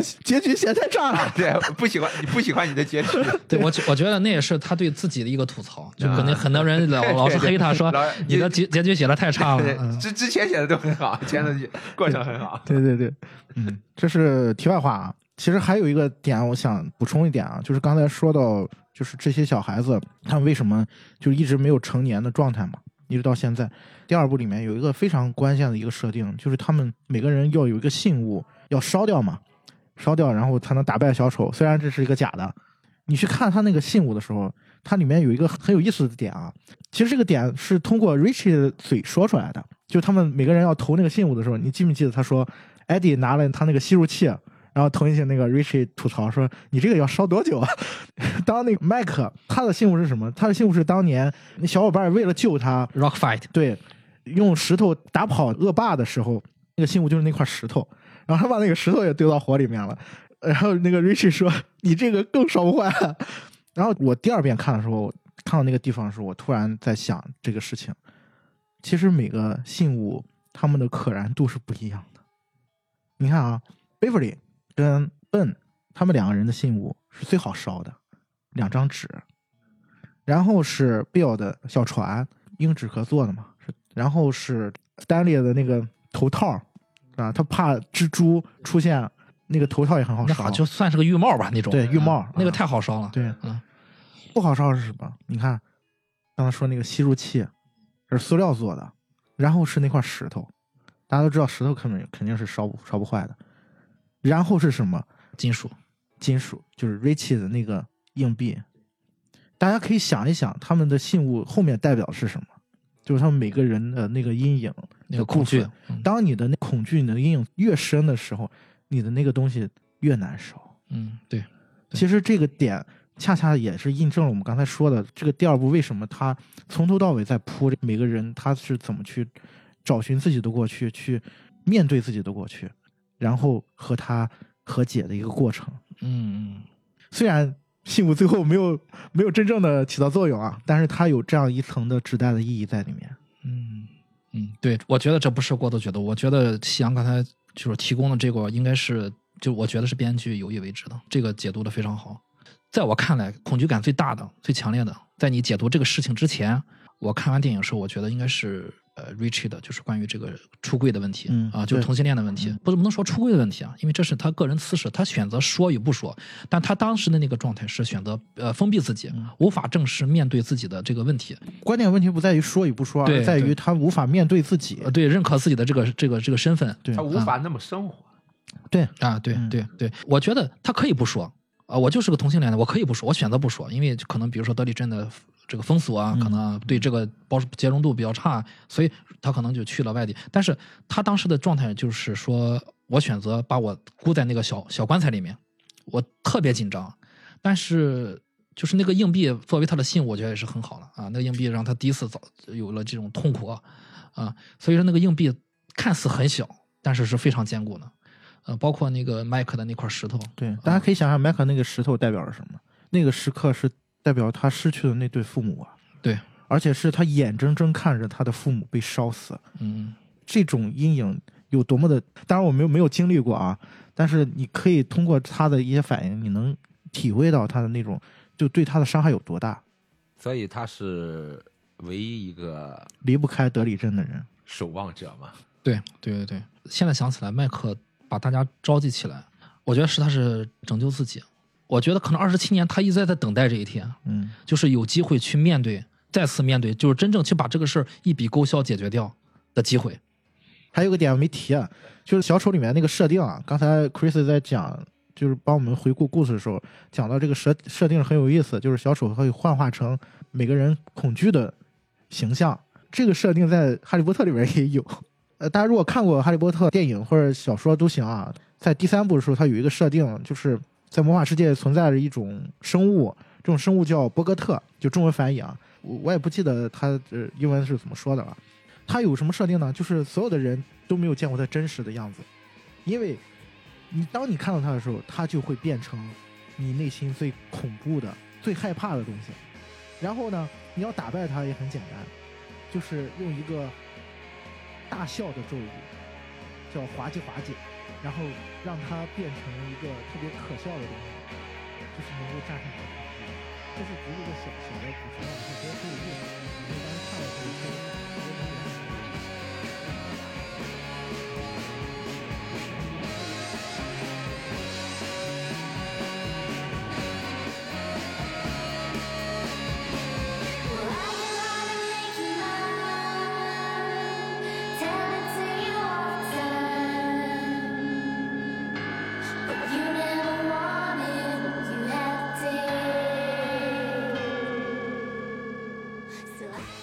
然后我们接下来可能稍微聊一点儿外延的话题啊。首先是我我特别感兴趣的一点是，你们对小丑有恐惧感吗？我印象当中啊，我小的时候确实有一个跟小丑有关的阴影。我没有，我小时候你见过小丑是吧？没接触过这玩意儿，不，我小时候看过一个电影，那个电影叫《外太空杀人小丑》，然后是一个特别 B 级的一个低成本的恐怖片。国外的吗？你是怎么接触到？你在你小时候你是怎么接触到这种东西的？我现在还能记起我当时看这部电影的一个场景啊，我当时是在我外婆家，我不知道你们小时候有没有印象啊，就是那个时候山东影视频道啊，在晚上十，尤其是十一点之后，啊，每晚都会对，演一个有一个午夜 场，当然你啊现在知道他放的也都是盗版盗版盘那那那会儿我每天都看，每天都看。哦，好像是，对对对对。那段当时的山东影视频道给了我很多的这个呃最初的看片量，积攒了很多最初的看片量。然后有一天晚上，他就放了这个，你想想画质特别糙，是一什么故事呢？就是在一个游乐场里面，不断地有人在失踪。为什么会失踪呢？就是因为这个游乐场有一帮外星人假扮成小丑。他这个片子里面有个童年阴影的场景，就是在一个大型的那那种冷库，就那种冷藏间里面，吊着无数具人类的尸体。那个是小丑储藏食物的地方，而且那个片子里面那个小丑都特别特别丑，我还能记起来。我当时因为看了这个电影之后，还连续做了好几天噩梦，就是这是小丑当年给我留下了这么一个印象，以至于后来第一次见到麦当劳叔叔的时候，然后我会被那个形象吓到。嗯，那你看这个《小丑回魂》第一部的时候，应该被吓了不少。你你知道吗？你刚刚跟我说，你当时看的《外太空杀人小丑》，因为它是外太空嘛，嗯，对吧？你你发现没有？就是你的这个外太空杀人小丑和小丑回魂完全是一样的。啊，对，小丑回魂也是把尸体放到自己的洞洞穴里面飘着，他也是外星人扮成小丑，也是面目非常狰狞，对完全都是一样的。嗯为什么能想起这个片子？今天要提这个片子，也是因为《小丑回魂》它里面好多设定跟那个有关系。那个片子也应该是一个九十年代拍的嗯电影。因为我觉得前几年可能有一个国外的一个综艺吧，就是来吓唬路人的，大半夜的一些职业的演员扮成小丑，然后突然提着刀出来吓人杀人，当然都是都是恶搞嘛，恶搞。但是他因为他演的太真实了，所以路人真是吓得魂飞魄散的。有的是地下通道的放着那个音乐盒，小丑就是背朝着你，突然转身。然后就拿出刀来追杀你啊。我现在回想起来，就是我本身我是不不害怕小丑的，嗯但是如果说我参与其中，我是路人的话，我也会被吓到。其实我现在想起来，你刚刚说完这些，我突然意识到，是因为可能是因为小丑是戴着面具的人，嗯他是一个戴着面具的生物，你不知道他的他的这个真实面目化妆下面是什么，他可能是任何的东西。啊，所以说他上秒是笑着的，下秒可能就是来杀你的，所以可能这个心理暗示比较强。我是没怎么从小没怎么接触过小丑，但是我好像隐约觉着在美国，就是好像西方社会那边，它的文化被有这么一块儿。我感觉我看的、嗯、美国电影啊、美剧啊什么的，好多小孩过生日的时候，嗯嗯，他会找啊魔术师呀、找小丑来表演。来表演，嗯嗯有好多这种设定嘛。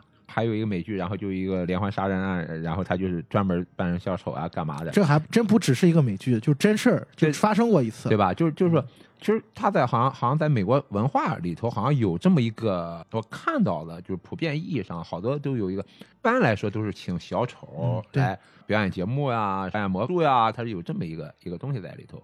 还有一个就是国外那边，它是有一个就马戏团文化嘛，嗯。甭管一个镇呀还是什么东西，它会有一个呃一直在旅行中的马戏团，然后去在整个一个非常大的一个州呀或干嘛的路演路演，对路啊就是路演嘛，就是每个城镇呀就这么就这么活跃着，这这走来走去啊，这嗯其实跟我们以前那个唱戏班子也像啊。对对对，反正反正每到一个城镇就会啊连续表演多少天啊。通常那个时候的一些小丑，其实它都是一种在文化意义上我带给别人的是欢乐欢乐嗯，但是我自己是苦涩。因为很多小丑他的肢体上是有残缺的，或者很矮呀，或者很胖呀，或者很瘦呀。这在西方文学设定里，它有一个自己独特的一个位置在那儿。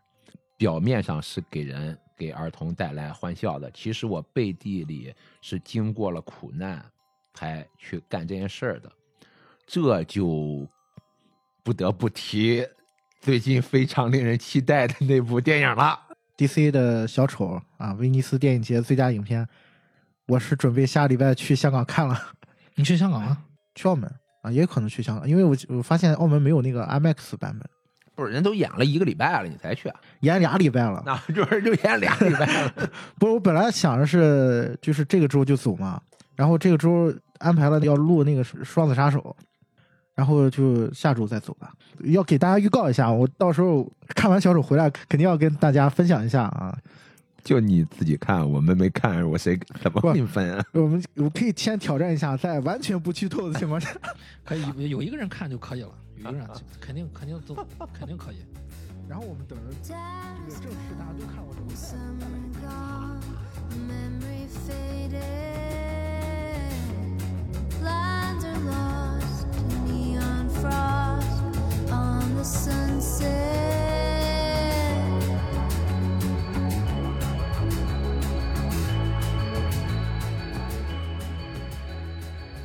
说回今天的话题啊，除了小丑之外，我觉得还有一个点想聊一下，就是关于斯蒂芬金的。提个问题好不好？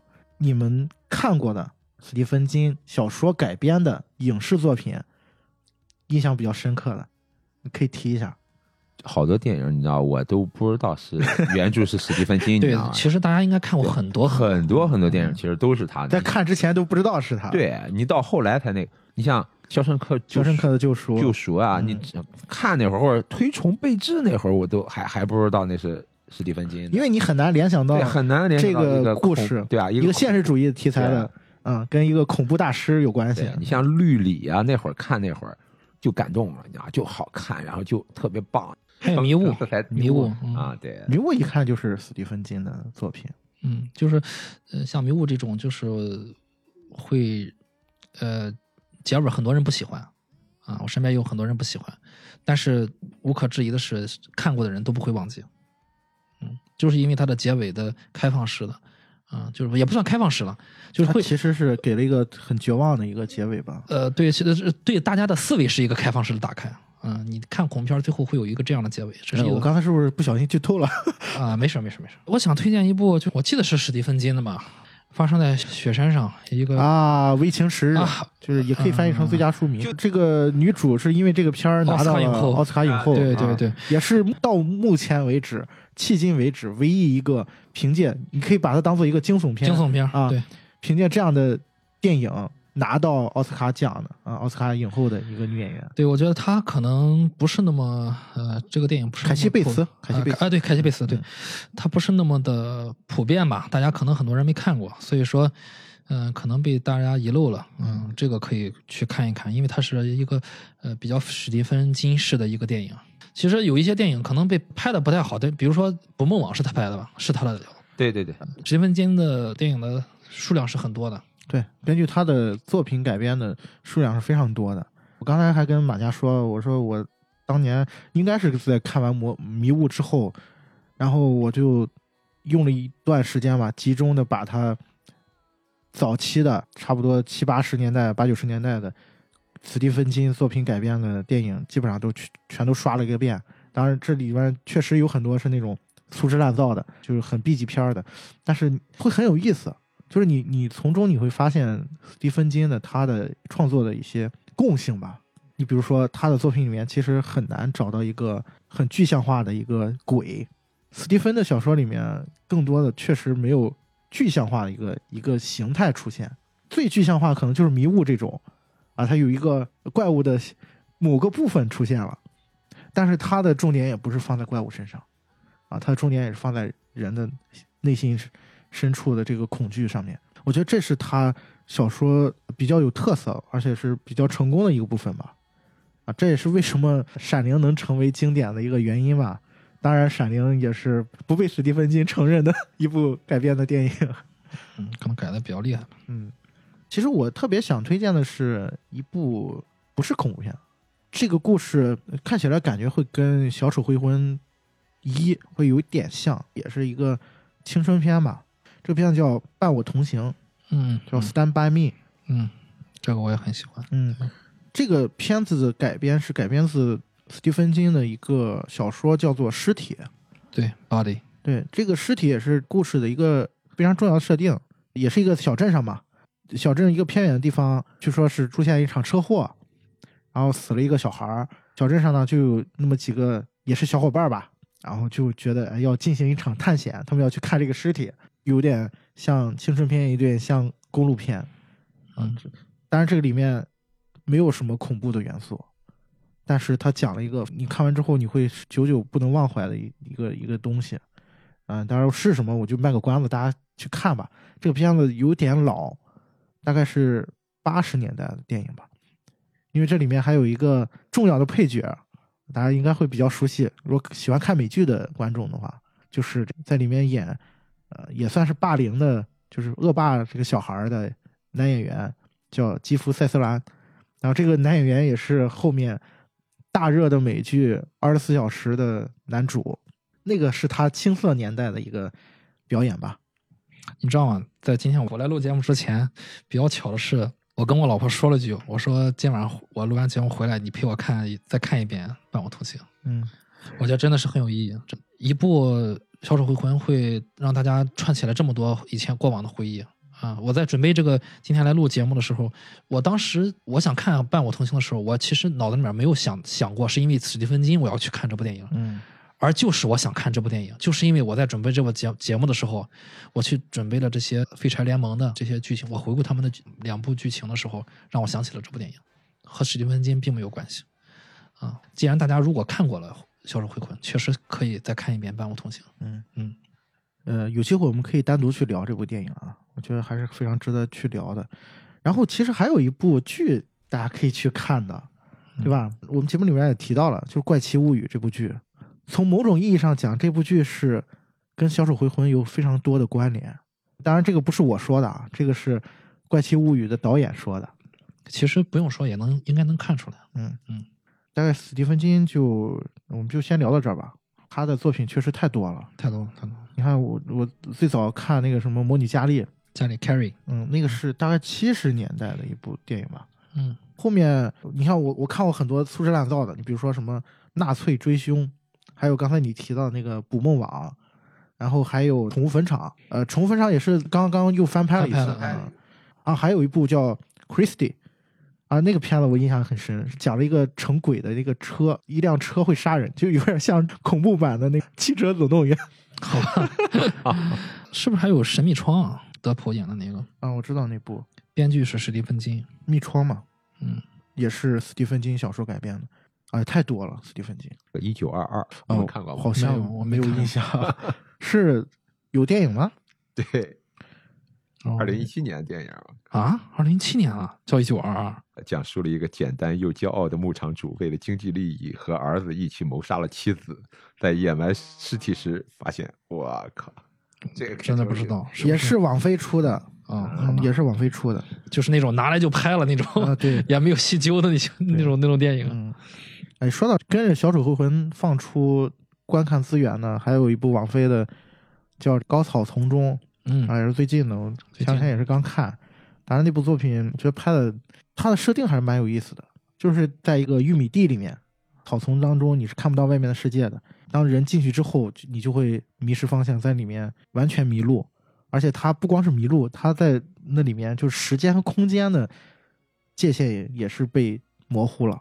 就你甚至可以看到未来自己的尸体。后半部分我觉得拍的有点垮啊啊！这个片子如果大家对斯蒂芬金特别感兴趣的话，也可以去看。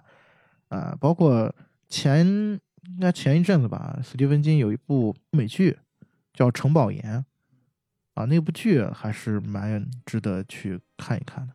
那里面是把斯蒂芬金的所谓的斯蒂芬金宇宙吧，啊，把它串联起来了。记得印象特别深的是，他一上来就是交代这个故事发生在《肖申克监狱》，就是他把所有的蒂芬小说里面的一些场景和一些发生故事的地点都串联起来了。蛮奇妙的一个，而且那个剧的主演其实就是《小丑回魂》里面演小丑的这个演员。对，大家可以在那个剧里面看到他没有化成小丑的真面目。其实那个演员本身还是挺帅气的，说实话，嗯，真的挺帅气，北欧帅帅哥。My heart starts vanishing, and suddenly I see that I can't break free.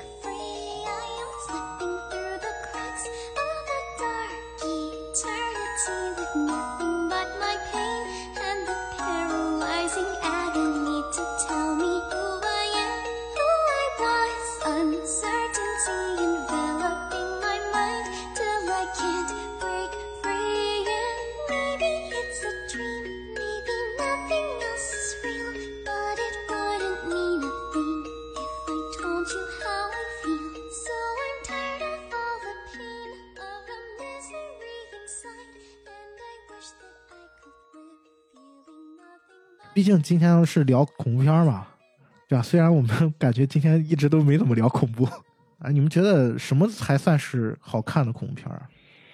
嗯，我觉得如果是如果要说恐怖片的话，肯定还是嗯、呃比较吓人刺激的吧。嗯，但是也可以掺杂一些别的元素嗯啊。如果最后看下来能让能让你获得启发的，它就是一个好的恐怖片。嗯，可它可以是披着恐怖片儿外衣的别的片，它也可以是披着别的片外衣的恐怖片。啊，只要它有恐怖元素，嗯我其实可以举出呃举出这样的例子也很多啊，比如说像《迷雾》啊，它虽然是恐怖片儿，里面有很多里面有怪物惊惊悚的怪物，但它最后的结尾给我们很多启示。嗯马甲，我知道你是平常是不怎么看恐怖片儿，是吧？一个好的恐怖片儿，首先它是得是一个好电影，但是绝大多数恐怖片儿它都不是好电影。你不能这么说，不是，就像就像你刚才说的，八九十年代，嗯嗯或者甚至更早，对吧？更多的恐怖片儿都是 B 片嘛，对吧？？嗯，就是低成本嘛。对啊，低成本啊，B 片啊，然后追求，特别是欧美那边的恐怖片儿，是追求的一种视觉上的粗口呀、血浆呀那种情节呀。那会儿我们看恐恐怖片儿，你知道吧？是一种感官刺激嘛。对感官刺激，然后好多是那种，只要是恐怖片儿，一定有裸露身体的部分，对吧？我们那会儿看片儿就特别直接嘛，就我们要看什么东西，然后就就是就是还是追求感官刺激。然后你知道，而且特别有很多情况下，就是有一些片子，我们那会儿租录像带啊，暴露年龄了，然后买二送一，租两盘儿，然后送一盘儿，那一盘儿干嘛呀？就是也也不知道看什么东西，就随便哎找一恐怖片儿，租了恐怖片儿了，你就往前，你就快进，然后一定会有那种镜头，就是近几年一些啊，它分得更清楚了，日韩那边啊的恐怖片儿比较倾向于心理暗示啊，后来我们这些年接触的特别多的那个泰国恐怖片儿，嗯泰国恐怖片儿就是一个是特别吓人，但它绝大多数都跟鬼怪有关系，对吧？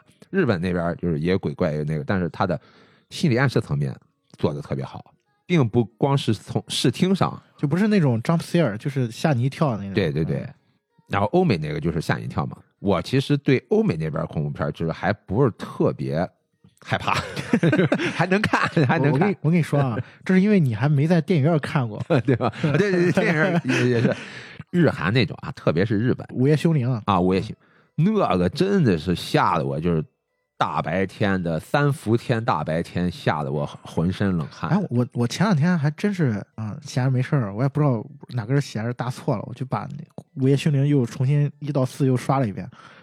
我就感觉没什么感觉了。对啊，你因为你接触的东西多了嘛，然后而且没有新鲜感嘛。可能就是剧情太熟悉了，对，而且《午夜凶铃》其实它还真不是一个纯粹的恐怖片，它是一科幻片儿，你知道吗？你反正你会对你有一些心理暗示嘛，就是看那个《午夜凶铃》那会我们那会儿的普遍家庭，那会儿没手机啊，那会儿普遍家庭就是座机啊，对吧？你你那个东西，就是有代入感，对啊，你那个特别有代入，而且那会儿都是那种彩电，我明白你感觉了对，就那会儿它是还原那个场景，就那个时代，那个时代就是那种时代，正好那个录像带也对是录像带那个真的是我们也是租录像带看。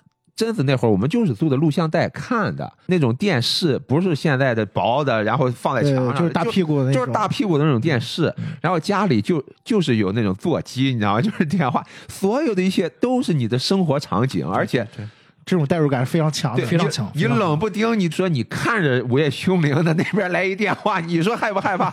对不对？对对对对，嗯，他是描述你日常生活的那种，我还是比较害怕，就是嗯，他从那个电视里面爬出来那个情节，因为那个代入感太强，嗯，那个就像是他从你的电视里爬出来是一样的对。，尤其是像马佳刚才说的，你如果是在那个年代，正好所有的生活的一切都是跟电影里面是重合的，那个代入感是非常强的。我那个《午觉得这夜凶铃》，我真的是不可以再看的恐怖片儿。我我不会，我不会自己，因为因为我我我是比较害怕看恐怖片儿，但我又喜欢看的。嗯，我是胆儿比较小那种。嗯，我都是要看，我不白天看，我都是晚上半夜看。就是既然既然看恐怖片，你为什么为什么白天看？就是要追求一下刺激嘛。但是我不会，绝对不会看《午夜凶铃》看第二遍。哎，我还是比较害怕那个片子。其实我为什么前阵子会去刷这个，包括我前阵又把就是温子仁的那那几部又又又刷了一遍，是因为六月份的时候去上海，在电影电影节上，在电影院看那个《安娜贝尔》《嗯安娜贝尔二》嗯，那场的体验，让我对恐怖片有了重新的认识。要在电影院看。嗯对，因为到那个厅，当然之前在节目里面分享过啊，就是它是一个杜比厅嘛，全景声的那种，效果也非常好。当时特也特别巧，那张票是坐在后面几排，然后当时发个朋友圈，我说，吓尿。呃，不是，我我倒没吓尿，我当时看了一个特别有趣的现象，就是在看的过程当中，不断有人在离场，然后他们再也没有回来。受不了了，受不对了。，虽然没吓尿，但是你会那个代入感会很强。它那个 jump scare，比如说你现在拿个手机，或者是就在家里有投影看，它出现那种吓你一跳，我基本上都是没什么感觉了。但是你在电影院，你就不会，你就会特别有代入感，就是那种氛围会把你拉进去。他设计的那些点，你明知道他要吓你一跳，但是你还会受到他那个影响。对，到后来我看这种电影呢，会有一个自我保护意识，就是会对他的桥段会有一个防御机制。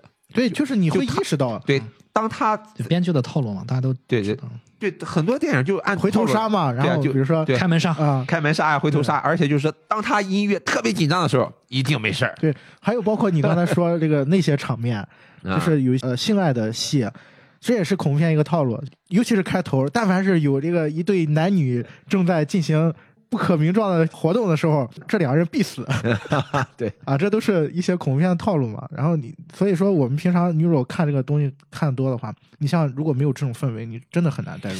但是你说这种氛围，我我个人觉得比较奇怪的是，我总是感觉如果呃如果有人陪着我看恐怖片儿，我觉得就是恐怖的。呃，会减轻会减轻很多。即便这些人不说话，当然不说话最好，因为如果他要说话，他也不要和我说话。如果他要和我说话的话，那一定是我们就聊，可能会带走，可能会出去。如果说他们不说话，我觉得会比较好，因为你也可以安静看，然后又有人陪你看，我觉得可能还是分担一些恐怖的感觉。那是因为这么跟你说吧，就是在上一节上出现了这么一个梗，就是有人抱着那个安娜贝尔的娃娃，他买两张票，一个他自己坐在把娃娃放旁边。如果你旁边坐的不是人，坐的是娃娃，啊，对我就说，我说如果有人给你看，会不会你没有觉得会减轻一些恐惧吗？那要那要看你旁边这个人是什么段数。你比如说他段数比较高的，他看全程都是那种吐槽似的，你看他又要杀你，又要杀你了。他其实这就是一种自我防御机制。对，其实其实你知道吗？我为什么我不喜欢看和大家在一块儿在家里面看恐怖片？就是因为很多人会有这种时候，我不喜欢，我我最不喜欢就是我被我看恐怖片儿时候被人这样打断，因为我既然看恐怖片，我就希望就希望自己去是一个激呃刺激的过程。当然你说这个话的时候，我就会跳出来。对，所以说，如果电影我我我刚才假设是电影院里面有人，但是你不会受到这些观众的影响，前提是如果说受到他们打扰的话，这咱们就另外再讨论别的事儿。我的前提是，如果观众有好多人，然后这些人又和你在看别的电影一样，他也没有过多的打扰你。偶尔就打开一个呃手机屏，手机屏亮了一下，你这个可以接受，但他不要说话说哎这个地方那个地方，或者说他突然就是啊就是那种大叫啊，这个还可以理解，这看恐怖片会必须有，但是吓的，但是如果说，但是如果说他如果说话的话，我们就不讨论了。如果有一些正常的影迷在你身边的话，我觉得可能恐怖程度会少很多。这这就是我要说的，嗯嗯就是你要看你旁边人他的投入度是多少。你比如说他在旁边就那种内心毫无波澜，都是假的，他也不说，但是嗯你会感觉他就是没入戏。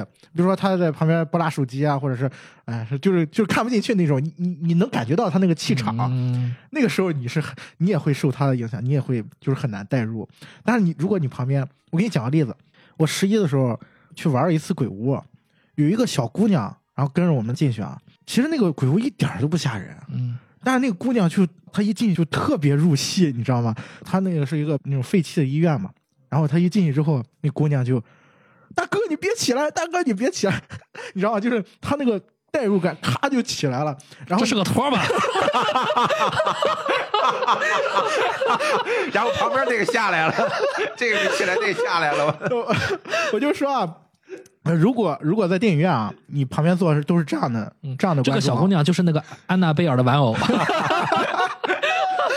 你知道那个《小丑回魂》啊，嗯就是第一部上映的时候，在北美有一个梗，有一个观众啊，大概这个电影他在电影院看了得有四五十遍吧，他每一次去看，他都拎着一个红气球，带着气球。啊，对，然后然后他就坐在前排，嗯。然后看看，然后这把球放下来，一一到那个电影比较关键的时刻，他就吱这个红气球就起来了，稍微往上放一放。对嗯，稍微往上放一放。为什么观众记住他了？就因为观众每次就是跟他同场的观众都会，哎呀，那个一下子就是浑身那个鸡皮疙瘩就起来了。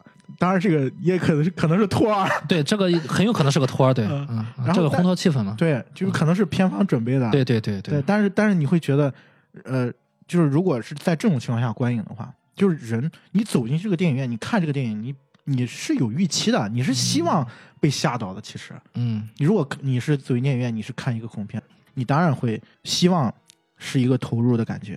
那你当你有这种期待的时候，当周围的人跟你一样的时候，那你的那个感觉会会起来的。嗯，也许是，也许是，嗯，就当然，就你这么说起来的话，我突然意识到一点，就是如果说在电影院里面去看这种恐怖片啊，呃，也不能太差的恐怖片啊，就是中中上乘的恐怖片啊，不讨论烂片。如果你看进去的话，当然看进去的前提呢，肯定是没有人打扰你啊，不会有人在旁边乱说话什么的。你可能会发现，你还是一个人在家看电影。看对恐怖片儿啊，对永远是一个人，再加上它的声效和画面肯定是视听效果比在家里面要强百倍嘛，更加的恐怖。如果你看进去的话，嗯，你已经忽略掉了其他的人，对，这也就是为什么《小丑回魂》一上映的时候能拿到那么高的票房，它还是一二级片，还没有中国市场。对吧？嗯，关于恐怖片的话题就很大嘛，我们可能以后会有机会单独去聊这个话题。啊，不过我今天还是想提一下，我们看到现在为止，嗯对，一提一下直都对提一下提一下，啊，一直都逢人就说念念不忘啊，念念不忘，细思极恐。哎，其实这个片子在这儿提有点浪费了，你真应该是不是应该单单独拿出来说一说嗯？我们可以在这儿卖个关子，然后我们肯定会单独去做一期节目，就挖个坑吧，给自己。除了做他的，的恐怖片子，可不可以做他的心理部分呢？你觉得？你现在想起来，嗯，我觉得是可以做的，可以做心理部分，可以。做的，嗯，那做心理部分可能会更精彩一点。嗯。然后这个片子，其实我们第一次录节目的时候就就是反复提的，嗯嗯嗯，这个片子我相信可能百分之九十都的人都没有看过。就是这个恐怖片是被电影大师斯坦利·库布里克誉为他平生看过的最恐怖的电影。对，说到这儿，大家可能会觉得，呃，如果库布里克提起过这么一部电电影，应该大家很多人都看过吧？其实恰恰相反，这部电影应该很多人没有看过。我们并不是在这卖关子，是因为这部电影应该很多人没有看过。稍微有那么一点冷门，而且这个片子呢，我还是得先先先大家先等等啊，我估计下面评论区好好骂死咱俩。因为什么？我今天又要提他，最近算是恐怖片一个密集的，对，可能可能是万圣节冥冥之中真是冥万圣节要到了，然后就好多恐怖片都放出资源了。对我最近也看了好多恐怖片，好奇怪啊！然后刚才提到了《小丑回魂二》，对吧？还有刚才说那个高高草丛中，高高草丛中，嗯，其实我还看了两部，一部是之前我们曾经提到过的吉尔莫·德·托罗编剧加监制啊，原本也是他导演，但是他最后把导演的位置让出来了。这个片子叫什么呢？叫《在黑暗中讲述的恐怖故事》。这个片子的设定也是蛮有意思的，几个小孩吧，然后他在一个老宅子里面闹鬼的那种老宅子里面发现了一本书，然后这个书呢上面有很多的那种都市传说类的那种故事，但这个女主就发现这个书还在写，而且他写的是什么？写的就是关于他们的故事。他写一个故事，他们中间就有有一个人会跟这个故事里面发生的事情一样，然后发生意外。电影好像前一阵儿在北美的反响还是可以的，票房不错。嗯对我看完了之后，感觉还是可以的，大家可以去看一看。你刚刚从你卖关子那部电影是要聊的不是这部片儿吧？对我要聊的是另外一部，是《仲夏夜惊魂》吗？是嗯跟我们卖关子这个电影有好多相似的地方的。这个电影名字叫《仲夏夜惊魂》，同样是发生在欧洲，而且同样是阳光下的恐怖，嗯，而且同样是让你看完之后细思极恐。看完之后，但凡想到一个点，你会会觉得浑身汗毛直竖的一部电影啊！嗯这部《仲夏夜惊魂》啊，当然它其实也不算是恐纯粹的恐怖片，不算是纯粹恐怖片，对，它有一点文艺片，就是文艺恐怖片。嗯，它有一些比那部电影要更晦涩一些地方。，对对，它有一些符号，有一些导演独特的视听在里面。但这个片子也确实《仲夏夜惊魂》也有吸引我的地方。好《仲夏惊魂》应该大部分的影迷都不是特别喜欢，因为我觉得它的后半截，尤其是结尾，应该大部分人不是很喜欢。嗯，因为我看的还是导演剪辑版，大概两个半小时吧，也快将近三个小时了。然后这个片子前作我不知道你看没看，就是这个导演的前作叫《遗传厄运》，嗯，对，好，好就是一个小女孩儿，然后有听说过她哥哥带着她那个出去，然后她那个小女孩儿一下子撞在那个电线杆上，头掉下来了，然后就然后就这么一个事件，然后发生了一个故事。我记得我们一起看的《一场厄运》，在 Chris 家看的。我当时看完之后，我大概有两天的时间，这个片子一直很难忘却。是吗？这么对难吗？然后这个《仲夏惊魂》就是这个导演的第二部电影。嗯，这个片子确实不是像《小丑回魂》这种，嗯，对，不是，不是。对你也可以不把它当做恐怖片来看。当然，你如果看进去的话，你会觉得很恐怖的。它有点类似于之前有一部电影，尼古拉斯凯奇还翻拍过，叫《柳条人》。嗯，对，它也是关于一个邪教的一个呃故事啊，它里面会有一些欧洲文化的部分啊，那个部分其实挺晦涩的，说的也挺晦涩的。对，因为《中亚夜惊魂》它前半部分交代的还是很好的，很正常的。对就即便里面有有一些宗教文化符号什么，但它前半部分就是一切是正常的。就后半部分呢，呃，一下就脱离了大众的一些预期，对对恐怖片的预期。其实它其中曾经有一个男配角和女配角想逃离那个地方，那个分支其实是大众想看到的，就是这帮人最后怎么逃离的。啊，咱们想到好多办法去躲开这个电影里面那些不好的人，最后我们呃费尽心思逃出去了，或者死了一部分人了，我们要看到这个刺激的场面。嗯但是这部电影恰恰就是在后半截没有按照这个方向走，却走了另外一个方向。就是这一部分根本就没有拍。对呀，对对对对，所以这个我觉得可能是大部分观众可能有点接受有点困难的，嗯呃，就预期不太符的。我更愿意把它当做一种新的类型片，啊、有一点文艺恐怖片的感觉，它会很有意思。对，就好像在一道传统的菜里面去加了一个新的佐料，你会觉得，哎，这个味道好像也不错，也可以接受。嗯嗯，啊，卖了这么多关子啊！今天这个节目还是要把这个影片的片名说出来啊，就是我们刚才铺垫了这么多的啊，你要说的片名啊，那你早说呀，我以为你不说了呢。啊，也可以不说啊啊，我建那不说吧我我建议，我建议就是，我会不会被打死啊？呃，我我我我建议就咱们尽快聊一聊一下那个电影吧。我尽快聊一下。啊，那不说了啊。你知道这个片子啊，我甚至可以把它定成一个 cut 片儿，就是嗯它给我自己催生了，都催生了亚文化了。就是我自己在这个片子影响下，都都有一些，真的假的？对对对，你知道吗？我曾经想把那个片子里面的那个寻人启事自己打印出来，黑白的寻人启事打印出来，在自己做汽车旅行的时候，或者去到外地的时候，我想把那张寻人启事贴到一些乡乡村的那个电线杆子上或者墙上，我自己去贴。就它真的是让你无法忘怀的一部电影。如果我们听众里面有非常老的听众的话，哎呀，说不定知道那个片聊。聊过好好多回，我记得。没有，其实，在正式节目里面就提到一次。那这样吧，大家如果对这个这个影片感兴趣的话，大家可以留言跟我说一下啊，然后我就尽快的把这个坑填上。不是人人 B 站不是说什么点播收藏加什么点赞收藏加关注，然后什么三连三连素质三连达到多少，然后就马上填坑三连支。持，三连支持。我刚才突然想到，就是为什么这个你们刚才说这个仲夏夜什么惊魂，惊魂惊魂嗯这个资源早就有了，嗯嗯，然后我是每天晚上要打开人家影视看一下有没有但肯定不是刀尖版，我看是，我看是不是也不是刀尖版？我给你那个资源，不是我自己从那个。那不一定哎，你你给我资源是什么？我最早给你那个不是刀尖版，你后来给我的是是不？我说是网盘吗？我是网站。百度云嘛。哦，那我不是，我自己下网，我自己从略练一下。你看的是，反正是一百七十。它刀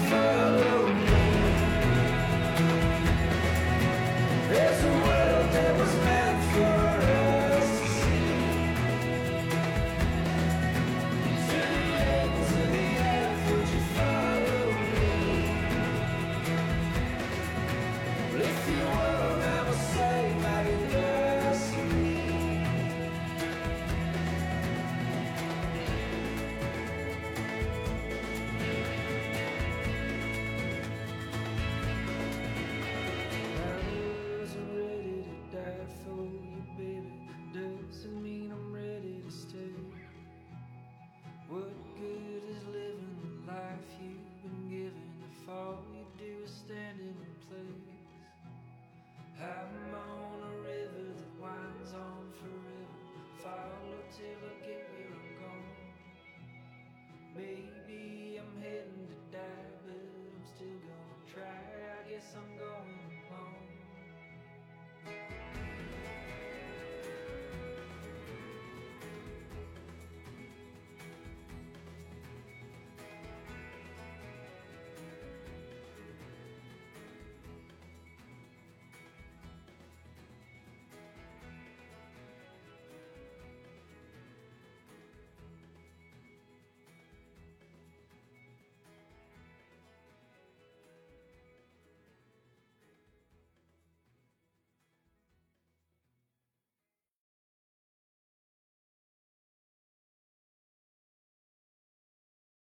是不是有人敲门？